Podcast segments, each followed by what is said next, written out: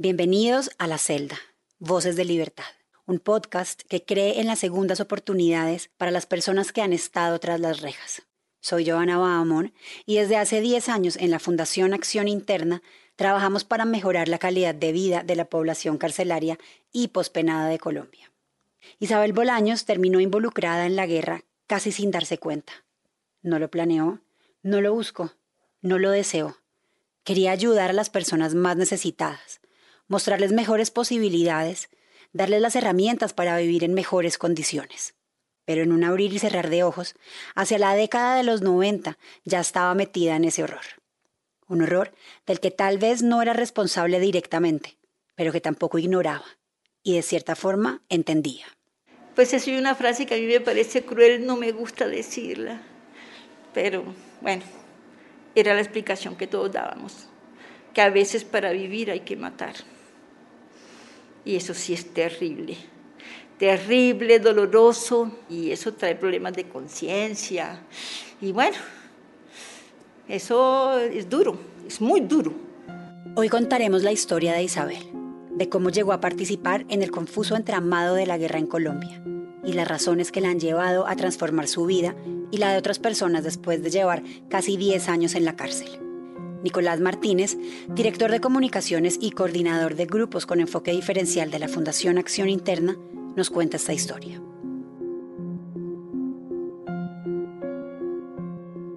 Conocí a Isabel hace unos cinco años cuando empecé a trabajar en la fundación. En ese momento ella estaba en la cárcel de Cartagena cumpliendo una condena de 40 años por secuestro y homicidio. Y ya varias personas que trabajaban conmigo me habían dicho lo mismo. Es encantadora. Las internas y la guardia la admiran y la respetan mucho, y tenían razón. Desde el primer momento que hablé con ella me atrapó con sus historias, con la sinceridad que tiene para conversar y con la conciencia de los errores que cometió en el pasado. Tiempo después, cuando la trasladaron a la cárcel el buen pastor de Bogotá, le pedí que volviera a contarme su vida y que grabáramos esa conversación. Aceptó encantada. Entonces vamos desde el principio. Isabel nació en Montería en 1955. Tuve una niñez muy divertida, muy feliz y de mucho aprendizaje. Mi abuela y mi mamá tenían la tienda del barrio, que era una tienda muy grande. Ellos se levantaban muy temprano porque tenían que pesar pues, los artículos que iban a vender el arroz, azúcar, la harina, o tenían que embotellar las chichas, el gas, la manteca, eh, o envolver los condimentos. Entonces yo aprendí a gatear entre, entre todo eso, ¿no? Y a caminar también, pues, entre toda esa cantidad de cosas. Su casa estaba a solo siete cuadras del río Sinú, un cuerpo de agua muy importante para la economía, la historia y la cultura de esa zona del país. Entonces uno acostumbraba a irse como a tirarse pues a la orilla del río Sinú de noche y a mirar las estrellas y mi papá conocía todas las constelaciones y pescábamos y veíamos pasar los barcos porque todavía el río Sinú era navegable. Y estaba el campo donde pues mi familia tenía fincas, mis familiares, entonces uno iba en vacaciones, fines de semana y bueno, todo era, mi niñez fue feliz y divertida, como digo yo. Desde esa época, Isabel ya conocía el tema de las comunidades campesinas que se asociaban para velar por sus intereses. Eso pasaba a su alrededor, en su barrio, entre sus vecinas. Y a ella le gustaba lo que veía. Compartía esas ideas de trabajar por la comunidad. Por eso, cuando se graduó del colegio y empezó a vivir en diferentes lugares del Caribe, no se le hizo raro involucrarse en este tipo de proyectos. A mí me gusta todo lo que tiene que ver con mejorar la vida, con hacer campañas para hacer, por ejemplo, para tener sanitarios, para tener baños, eh, para mejoramiento de casas, hacer carreteras, hacer puentes, hacer escuelas, cultivar. Yo sí creo que, que si uno se vuelve bien productivo y aprende, pues así soluciona más los problemas de pobreza. Entonces yo donde llegaba, la población me cogía mucho cariño porque pues hacía cosas, con, no por la población, sino que hacía cosas con la población y a mí me gustaba eso. Luego, hacia mediados de los 80, regresó a Montería y ahí fue consciente del gran poder que habían alcanzado varios grupos guerrilleros en la zona, como las FARC, el ELN y el EPL. Isabel recuerda que si bien en un principio hubo ciertos acuerdos entre la población civil y los insurgentes, los nuevos comandantes que fueron llegando empezaron a ser cada vez más autoritarios y violentos. Eso fue lo que cansó a la gente. La gente un día dijo, pues vengan acá, vamos a hablar, vamos a llegar a acuerdos. todo el mundo cree que los campesinos son como rebaños, no, la gente también piensa. Y la gente también, todo el mundo tiene un radio de libertad. Y la gente se cansó y empezó pues a, a ellos autodefenderse. A autodefenderse de esa violencia de los grupos guerrilleros, pero con más violencia. Así se fueron gestando agrupaciones campesinas armadas o como los terminaron llamando, grupos paramilitares. Y por supuesto que sin ninguna intención de legalidad. No, no, nadie en este país empieza nada legalmente, sobre todo en zonas donde el Estado no existe, para que sea legal y eso. Y es que el Estado también ha sido el gran ausente. Según Isabel, ella nunca se relacionó con las armas, no le gustaban su sueño era la paz y crear proyectos de desarrollo con las comunidades. Pero en ese trabajo fue recibiendo el respaldo de estos grupos armados de autodefensas. Querían que alguien se encargara de hablar con las comunidades, escuchar sus necesidades, ayudarlas a pensar soluciones y, claro, convencerlas de que las autodefensas estaban trabajando por su bienestar. Isabel con su experiencia cumplía con ese objetivo. Para principios de los 90, cuando la guerra por el control de las tierras en la zona se intensificó, las diferentes agrupaciones de autodefensa se fueron organizando en una sola, las autodefensas campesinas de Córdoba y Urabá. Detrás tenían el apoyo de poderosos terratenientes de la zona y sus cabezas eran los hermanos Castaña. Isabel continuó su trabajo con la gente, siempre con el respaldo de los grupos paramilitares. Su papel terminó siendo tan importante para la organización que la nombraron responsable del área social pero dice que a diferencia de los militantes armados, nunca llevó una vida clandestina. O sea, yo siempre andaba por todas partes y todo el mundo sabía que yo era amiga de la insurgencia. Lo que pasó después ya se sabe. Los grupos paramilitares de todo el país se terminaron organizando para crear las Autodefensas Unidas de Colombia, las AUC. Muy rápido se convirtieron en una organización criminal poderosa que traficaba drogas, asesinaba, torturaba y desaparecía personas. Además, desplazaba campesinos y les quitaba sus tierras. Aunque Isabel asegura que no participaba directamente de esa violencia, admite que apoyaba a uno de los grupos armados ilegales más grandes del país. Eso fue suficiente para que las autoridades la empezaran a perseguir. Para la Navidad de 1999 ya le estaban respirando en la nuca. Entonces yo en la Navidad del 99 yo llegué a mi casa y ellos el, el, el 25 de diciembre pues soy, rodearon la cuadra se subieron por los techos. A me parecía muy cómico tanta gente cuando capturarme para mí era pues lo más fácil del mundo. No era necesario tanto, tanta fuerza, no era necesario tanta cosa, o sea, eso era una pendejada en mi caso. Además yo nunca me he armado, yo nunca he estado armada, ni tenía escolta, ni tenía, estaba ahí en mi casa yo sola. La capturaron por el delito de concierto para delinquir y rápidamente la trasladaron de Montería a la cárcel El Buen Pastor de Bogotá, mientras se adelantaba su proceso. Ahí la encerraron en el mismo patio con otras mujeres involucradas con diferentes grupos armados. Cuando me trajeron acá, pues ya sabían que yo venía y como me habían, hecho una propaganda que era como lo más peligroso, lo peor, pues lo más terrible. Entonces, eh, que era una gran criminal, una persona pues muy, muy, muy peligrosa. Hasta las peligrosas, ni las peligrosas me querían pero yo pues llegué y, y, a pesar de que yo ya los gritos y todas esas cosas, entré al patio. Pero con el tiempo la hostilidad hacia Isabel empezó a bajar. Gracias a su capacidad de liderazgo y de organizar proyectos, fue elegida para participar en una mesa nacional de trabajo por las personas privadas de la libertad. Entonces yo como gané la representación a nivel nacional, pues era como una organización a nivel nacional de internos. La lucha era bastante seria. Se luchaba por los subrogados, subrogados penales, por los beneficios administrativos, eh, por una justicia menos dura.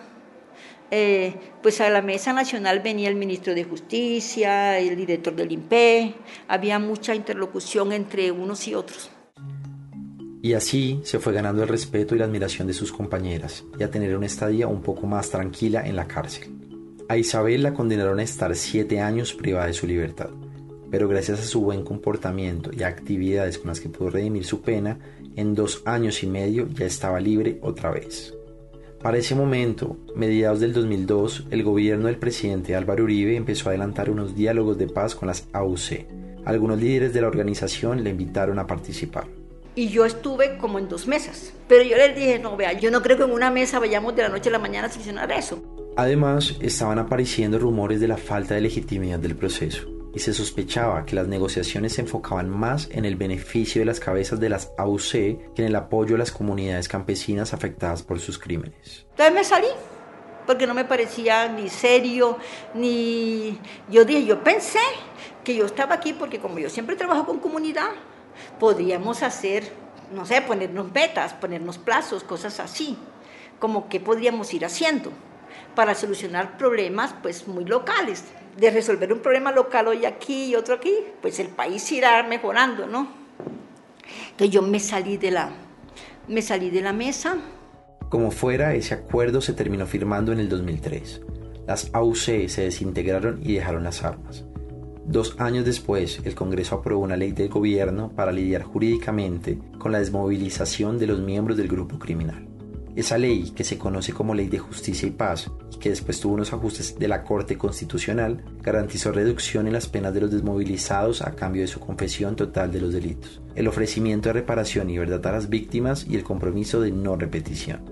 Gracias a eso, muchos excombatientes empezaron a detallar todos los horrores que causaron unos años atrás y fueron involucrando a otras personas que colaboraron directa o indirectamente con la organización. Muchas personas que sí quedaron en Justicia y Paz empezaron a hablar y me nombraron. La señalaron como colaboradora clave de las AUC y las autoridades nuevamente ordenaron su captura. Ahora la acusaban de delitos más graves como homicidio y desplazamiento. Isabel no se enteró de eso sino hasta 2014, cuando ya llevaba 12 años en libertad.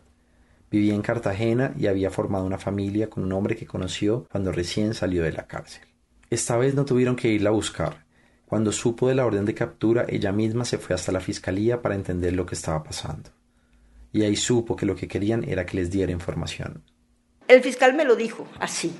Y necesitamos, necesitamos un testigo que conozca bien todo, que sea confiable, que impacte si usted es, ese testigo, es libre o de no se va para la cárcel. Insistieron por unas dos semanas para que diera información sobre los altos mandos de la organización, pero Isabel se negó. Entonces yo le dije, no, pues que yo qué voy a contar, pregúnteme de lo mío, yo de eso digo. Pero de resto yo no tengo más nada que decir. Él a los 15 días me dijo, no, usted se va para la cárcel. Y yo dije, bueno, me voy de una y no tenía nada, con el mismo bolso me llevó a pie el, secretario del fiscal a, San Diego y ahí me quedé. La cárcel de San Diego, que fue la cárcel de mujeres de Cartagena hasta 2019. Isabel volvió a estar privada de su libertad a los 59 años. Al poco tiempo le dieron dos condenas por delitos graves como desplazamiento, homicidio y secuestro, pero la ley colombiana solo deja cumplir la más alta, en este caso es la de 40 años. Fue un golpe duro, claro, sobre todo teniendo en cuenta su edad y la cantidad de tiempo que tendría que permanecer encerrada. Muy probablemente no podrá ser libre otra vez, pero Isabel ha aprendido a acomodarse a las situaciones, no importa lo difíciles que sean. Vivo en la dureza, pero casi no siento la dureza. O sea, yo donde llego, yo ahí mismo me adapto y hago y, y, me vuelvo productiva y hago cosas y aprendo y enseño. Pues yo como siempre he tenido como quien me sostenga y siempre pues mi papá, mis hermanos, ahora mi esposo, mío, todo el mundo está como pendiente de mí. Entonces me siento como privilegiada. Casi no tengo tiempo como para el sufrimiento aunque el sufrimiento está ahí, pero siempre estoy como, pues esta es la vida que uno tiene. Puede que la vida de uno no sea gran cosa, pero es nuestra vida. Entonces vamos a ver cómo la vivimos de la manera más digna. Y así fue, se fue acercando cada vez más a sus compañeras y se puso la tarea de entender sus realidades, las circunstancias tan difíciles que tienen que vivir en la cárcel. En un mundo de mujeres, escuchando historias y relatos de mujeres, ya yo sí me volví muy feminista. Yo dije, de verdad la dependencia existe, de verdad la dominación sobre la mujer existe.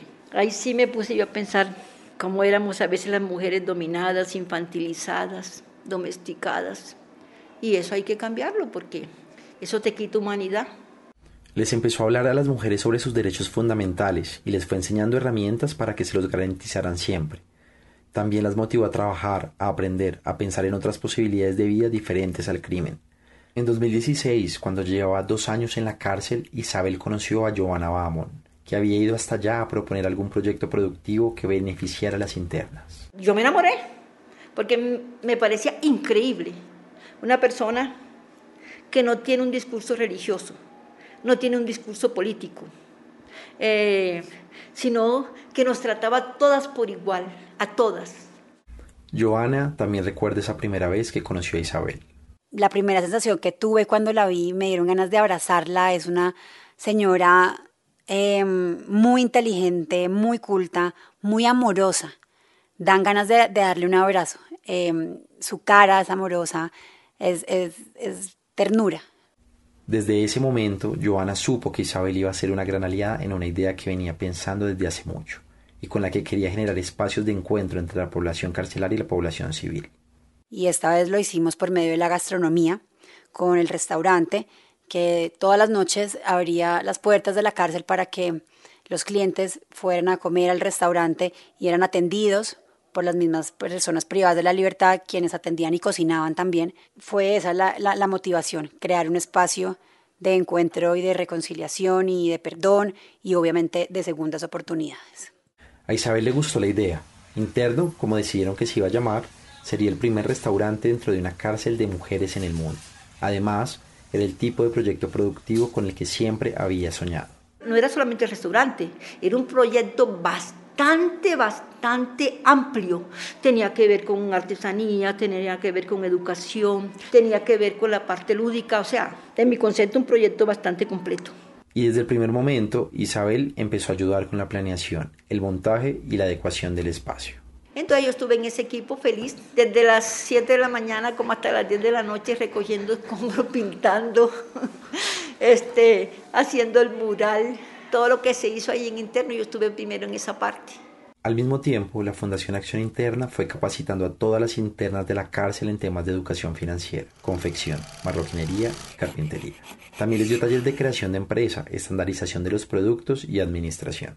Y al final de la capacitación formamos la, la, empresa asociativa de trabajo, se llamaba Empresa Asociativa de Trabajo Interna San Diego. Éramos nueve las que formamos la empresa, pero cada una tenía un grupo de artesanas, o sea, toda la cárcel se beneficiaba con el trabajo. Y empezamos allí en el restaurante interno, nos dieron un sitio para vender. Hacíamos bolsos, chales, ponchos, aretes, hacíamos cinturones, empezamos a, trabajar para grandes diseñadores, Hernán Zahar, María Cecilia Ariza, para Casa Chiqui, pues, y, y, y a través de ellos exportábamos. Tanto el restaurante como la empresa asociativa de trabajo fueron muy exitosos. Interno, por un lado, llegó a ser destacado por medios internacionales, no solo por la calidad de su comida, sino por su trabajo con mujeres privadas de la libertad fue seleccionado por la revista Time como uno de los 100 mejores sitios para visitar en el mundo en el 2018. Y más allá de los reconocimientos que tuvo, lo más importante es que ninguna de las mujeres que pasó por el restaurante, una vez recuperó su libertad, ninguna reincidió. El índice de reincidencia es el 0%. Todas salieron a trabajar en los mejores restaurantes de Cartagena o crearon sus propios emprendimientos de comida y los productos que hacían Isabel y sus compañeras se hicieron tan apetecidos que empezaron a exportarlos. Con el dinero que recogían, las internas podían ayudarles a sus familias. Interna me permitió la vida que me gusta llevar, porque buena música, buen cine, eh, trabajo bien remunerado, eh, hablar pues con muchas personas. Eh, y sobre todo, pues yo renació en mí la esperanza. Eso en mí fue tan importante porque pues después de yo llevar toda una vida como la que había llevado, volver a tener esperanza, eso para mí es lo más valioso de todo el proceso, ¿no? Y además ser consciente de que sí es posible hacer cosas, de que por muy por muchas cosas malas que tú hayas hecho en la vida, si te dan una oportunidad, tú la puedes aprovechar. Interno cerró sus puertas en 2019 porque movieron la cárcel de mujeres a Turbaco, y ahí ya no se podían hacer las adecuaciones necesarias para montar el restaurante. La empresa asociativa de trabajo siguió con sus proyectos, pero Isabel tuvo que dejarla porque la trasladaron ese mismo año. Primero estuvo un año en la cárcel de Ipiales, en Nariño, y luego en el Buen Pastor en Bogotá, que es donde está ahora. Desde su segunda captura han pasado siete años y en total contando la primera vez ha estado casi diez en la cárcel. Cuando hablé con ella para este episodio también me interesaba saber si era consciente de lo que había hecho, de las razones por las que estaba ahí y si se arrepiente. Se lo pregunté directamente y esto respondió. Yo sí soy consciente que he hecho cosas muy malas, pero no, no soy una persona como que me arrepienta porque lo que hice, lo hice en el momento, pues circunstancias de tiempo, de modo, de lugar. Lo que hice, lo hice pensando que era lo mejor. Aunque no siempre las cosas salieron bien. Nunca me enriquecí con la guerra, nunca eh, me aproveché de nadie, siempre traté de ser muy respetuosa. Pero hay unas víctimas que no se pueden negar y que merecen justicia, verdad y reparación. Eso también se lo pregunté. ¿Qué sentía por esas personas que han sufrido tanto? Siento mucho. Siento mucho dolor por ellas y por este país. Y quisiera que viviéramos en un país mucho mejor, donde nadie, absolutamente nadie cometa actos contra los demás. Porque pues nadie tiene derecho a herir a otro. Y, según dice, tiene toda la intención de repararlas con lo que del trabajo que hace con la Fundación Acción Interna. En este momento, junto a sus compañeros de patio, están trabajando en un emprendimiento de confección de mochilas. Además, hacen varias actividades de resocialización con la fundación. Me ha tocado ver cómo la gente aprovecha las segundas oportunidades. Y para mí, de todos los proyectos que yo he tenido en mi vida, este no me ha desilusionado, sino que me llena de orgullo conocer tantas personas que han transformado su vida, gracias a las segundas oportunidades que le ha dado la Fundación Acción Interna.